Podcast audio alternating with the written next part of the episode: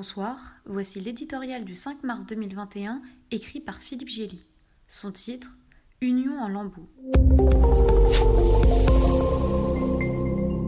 Sur le vieux continent, les champions de la vaccination sont la Grande-Bretagne et la Serbie. Est-ce un hasard s'ils sont en dehors de l'Union européenne?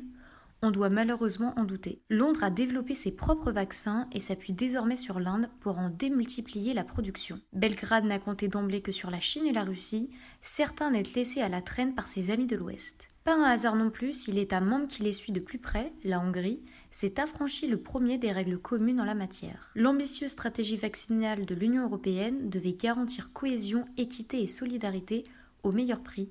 C'est raté. Emboîtant le pas de Budapest, ce sont maintenant Prague, Bratislava, Varsovie et Vienne qui ont entrepris de négocier avec la Russie ou la Chine, parfois les deux, d'autres voies d'approvisionnement. L'Autriche et le Danemark se tournent vers Israël pour préparer la prochaine génération de vaccins sans même passer par la case Bruxelles. Tentation de sécession, tense le chef de la diplomatie française.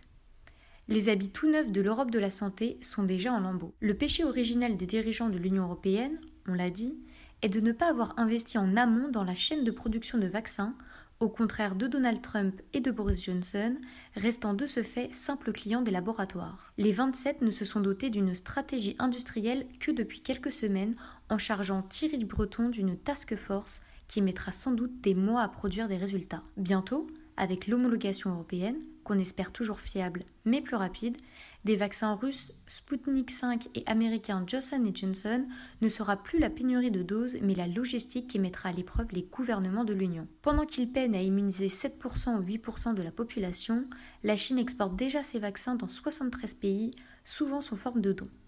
Pékin en attend un respect international, peut-être indu au regard des origines du virus, mais que Bruxelles a perdu.